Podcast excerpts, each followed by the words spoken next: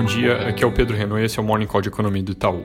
Começando hoje pela China, eles foram os primeiros a entrar na crise do corona e também os primeiros a sair com a divulgação agora dos PMIs, que são uma pesquisa sobre atividade corrente, perspectivas futuras das empresas que vieram com altas fortes, saltaram das mínimas históricas para o patamar acima de 50 em março. Esse 50 é o nível do índice que significa aceleração da atividade. Então, obviamente, uma notícia boa, mas vai ser importante ficar de olho mesmo nos dados de abril, porque em março, como um todo, ali no mês, a China já estava se recuperando, mas o mundo ainda não estava tão mal. Em abril, a demanda global vai pesar mais, aí essa recuperação por lá deve acabar ficando mais lenta, é o que eu tinha comentado um tempo aqui quando nós revisamos nosso cenário, que a crise de um país vai acabar atrapalhando a recuperação de outros. Andando um pouco para o Ocidente, segundo a Organização Mundial da Saúde, os surtos nos principais países da Europa parecem estar próximos de um pico, com cara de que a Itália de fato começou a estabilizar já há alguns dias, registrar a menor alta de casos em mais de 10 dias hoje, enquanto Espanha, Alemanha e França, ainda que tenham tido altas ali de ontem para hoje, também vem tendo uma melhora no ritmo de alta. Mais para o Ocidente ainda, nos Estados Unidos a coisa segue piorando. Agora são mais de 160 mil casos, quase 3.200 mortos, com um aumento muito forte na cidade de Nova York.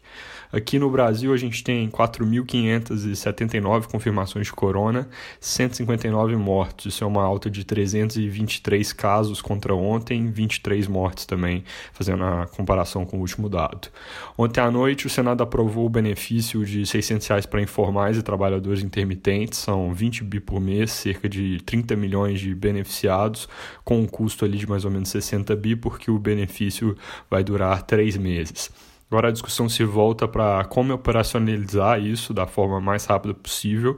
E aí, segundo o valor, o governo pretende usar uma rede bem ampla, vai englobar agências da Caixa, Banco do Brasil, Correio e alguns bancos regionais para conceder o benefício para as pessoas o mais rápido possível. Também estão sendo discutidos benefícios para outros trabalhadores. Tem, por exemplo, uma discussão sobre benefício para empregado doméstico com carteira assinada. Tem aquela pauta de nova liberação do FGTS, que pode ter um tamanho ali de mil reais por trabalhador, com uma estimativa de mais 34 bilhões de impulso para a economia.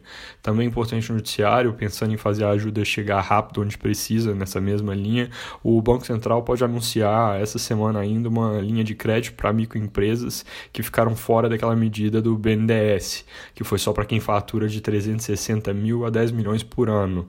Então a ideia dessa linha aqui seria usar a capilaridade das redes de maquininha de cartão de crédito para permitir que pequenas empresas façam operação de redesconto com o Banco Central. E aí compreende mais gente em adição àquele anúncio de 40 bi do, do BNDES que tinha sido feito na semana passada. Uma consequência positiva do corona aqui para a agenda de reformas econômicas é que hoje o pacote de recuperação fiscal dos estados, que é conhecido como Plano Mansueto, nome aqui do, do secretário do Tesouro, ele pode ser votado na Câmara. Ele foi modificado recentemente para permitir ajuda aos estados nesse momento de crise, com coisas como suspensão do pagamento de dívidas com o Tesouro, mas uma vez passada a emergência, ele vai servir o propósito original de facilitar o ajuste fiscal e isso, de novo, é algo que pode andar relativamente rápido. Jornais dessa manhã seguem reportando muito atrito dentro do governo no que diz respeito ao enfrentamento do coronavírus, destacando a oposição crescente ao presidente Bolsonaro. O ministro do STF, Marco Aurélio Mello, pediu à Procuradoria Procuradoria-Geral da República que se manifeste sobre uma notícia de crime contra o presidente. Essa notícia foi registrada pelo deputado Reginaldo Lopes, do PT, que acusou o presidente Bolsonaro de agir para impedir a propagação de doença contagiosa. A Procuradoria-Geral agora tem que dar seu parecer sobre o arquivamento ou não do caso. Mudando aqui para a parte de dados, acabou de sair a taxa de desemprego de fevereiro, ela vem em linha com o esperado, em 11,6% no mês, significa 11,4% com ajuste sazonal. Esse é o último dado de mercado de trabalho antes do choque, os próximos devem ser bem piores, ainda que talvez apenas temporariamente. É isso por hoje, bom dia.